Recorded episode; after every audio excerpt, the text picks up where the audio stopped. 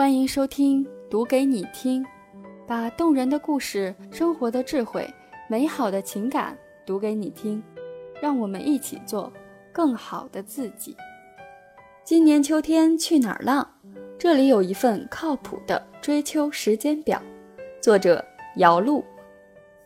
温馨提示一下，本文中涉及的很多景点，作者都附上了拍摄的照片，景色很美。大家可以在音频下方的简介处观看图文。九月伊始，听闻和睦的森林和呼伦贝尔的草原已经开启了层林尽染的序曲。春夏秋冬很难说，我更喜欢哪个季节，每个都难以割舍。但秋天确实是最多彩、最让我迷恋的季节。从二零一一年开始，五年的时间。我遍访国内知名的、不知名的秋色，整理了一份靠谱的时间表。从九月中旬到十一月上旬，这场为期两个月左右的视觉盛宴，希望你也有幸能目睹一二。本文按时间顺序梳理，每一个地方都是五星推荐。但你们不要问我求推荐一个十一期间人少景好的国内目的地，那种地方不存在的。一呼伦贝尔，时间九月中旬。推荐线路：海拉尔到额尔古纳，到恩和，到士维，到临江，到黑山头，到满洲里。这条线路包含了呼伦贝尔大草原的精华段——陈巴尔虎旗草原和新巴尔虎旗草原，也包含了额尔古纳河沿途的中俄边境线，可谓是呼伦贝尔的经典线路。虽然盛夏过后，草原不再郁郁葱葱，但呼伦贝尔也迎来了旺季后的一波消停，游客少了，车子少了，大兴安岭的白桦林、金黄的草原却一点不逊色于盛夏。这里不仅美，而且安静，但十一期间人略多，建议九月中下旬前往。二阿尔山，时间九月中旬。推荐线路：阿尔山森林公园。阿尔山森林公园很大，树种丰富，落叶松尤其惊艳。几处湖泊以及不动河让秋叶显得生动迷人。游玩大约需要两天的时间。如果时间充裕，阿尔山可以和呼伦贝尔共同游玩。三阿勒泰，时间九月中下旬。推荐线路。布尔津到禾木，到科纳斯，到白哈巴。科纳斯禾木的名声之大，几乎接近九寨沟。阿勒泰树种的丰富以及迷人的河流、村庄，决定了这里的秋天令人陶醉。而让人更难忘的，还有茫茫游客和高的离谱的物价。但秋天就一个星期。那么多游客不远万里来到祖国西北的偏僻角落，承受着高昂的物价，正说明这里的秋色绝不会令人失望。据可靠前方消息，今年降温快，秋色提前，如欲前往，尽量早做打算。四巴音布鲁克，时间九月下旬，推荐线路：独库公路至巴音布鲁克。相较于人流如织的阿勒泰，巴音布鲁克的秋天几乎没有游客。如果你想找个绝对冷门的地方，感受九月的寒风刺骨和金色草原，巴音布鲁克或许是一个好选择。这是仅次于呼伦贝尔的中国第二大草原，有成群的天鹅、动人的九曲十八弯，也有好吃的手抓饭。强烈推荐巴音布鲁克镇西部情饭店对面科什饭店的手抓饭，但专程前往成本太高，适合新疆的朋友们考虑。五额济纳，时间十一黄金周，推荐线路：巴丹吉林沙漠到黑石城到二道桥胡杨林，这是中国游客最多的胡杨林。每到十一，那个小小的镇上便人头攒动。谁叫它最美的季节总是十一黄金周呢？作为张艺谋英雄的选景地之一，额济纳的胡杨林胜在有水。二道桥那错综交杂的水道，掩映着金色的胡杨，美得如此直白坦率。但缺点也是有的，人真的太多了。记忆犹新的就是晚上跑到一家小饭店吃饭，等了一小时也没上菜，问老板怎么还没上菜呀？老板说不想等，你们就走吧。六稻城亚丁，时间十月下旬，推荐线路。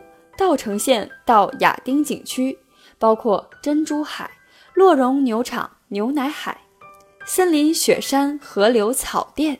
亚丁景区虽不算很大，却涵盖了如此多的景致。春夏的亚丁略显平淡，但秋天却美得直击人心。丰富的树种让这里层林尽染，三座雪山傲立于森林之上，倒映在河流之中。如果一生只去稻城亚丁一次，那一定要选择秋季。七新都桥，时间十月中下旬。推荐线路：康定到新都桥到紫梅垭口，被称为中国最美公路的国道三幺八。十月下旬的四川段尤其值得一看。在进藏前，四川段的海拔并不高，因此树种丰富。我认为以康定为中心，辐射到周边进行游玩是一个不错的选择。新都桥、紫梅垭口便是其中两个亮点。新都桥的秋叶、紫梅垭口的贡嘎山日出、塔公草原等都值得一去。八四姑娘山，时间十月中下旬。推荐线路：成都到巴郎山到四姑娘山。秋季的四姑娘山游客不多，相比于稻城亚丁显得冷冷清清，但这里也有雪山、草甸、河流，海子沟、长坪沟、双桥沟各有特色。长坪沟适合徒步，双桥沟适合坐车游览，海子沟适合看四座雪山全貌，甚至你还可以去爬四姑娘山大峰，体验入门级的雪山攀登。九南疆大环线，时间十月中旬至下旬。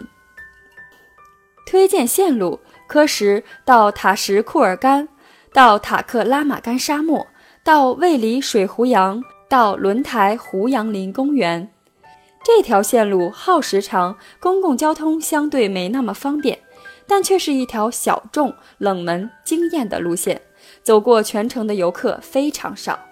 科什和塔什库尔干的异域风情，沙漠公路的浩荡，水湖洋的温情，共同组成了这一路丰富的景致，而且还可以吃到最正宗的新疆切糕哦。十，杭州，时间十一月中下旬。推荐地点：九溪十八涧、浙大之江校区、龙井路、玉湖湾、九曜山等。生于江南，对江南水乡实在缺乏兴趣。唯一最让我喜欢的江南城市便是杭州。这个城市就像一个大型公园，所有的山水都毫不突兀地点缀着城市。西湖边游人如织，但稍微离开游客最密集的地方，去龙井路走走，沿着古运河骑自行车，爬爬九曜山，在玉湖湾的亭子里思考人生。对我来说，杭州便是江南集大成者，也是江南最适合文人艺术家居住的城市。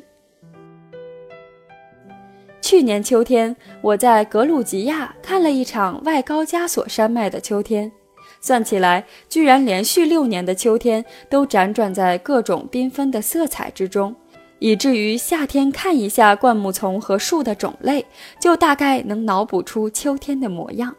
每个地方的秋景都给我带来了无限美好的回忆。以上提到的所有地方，我都想再去一次。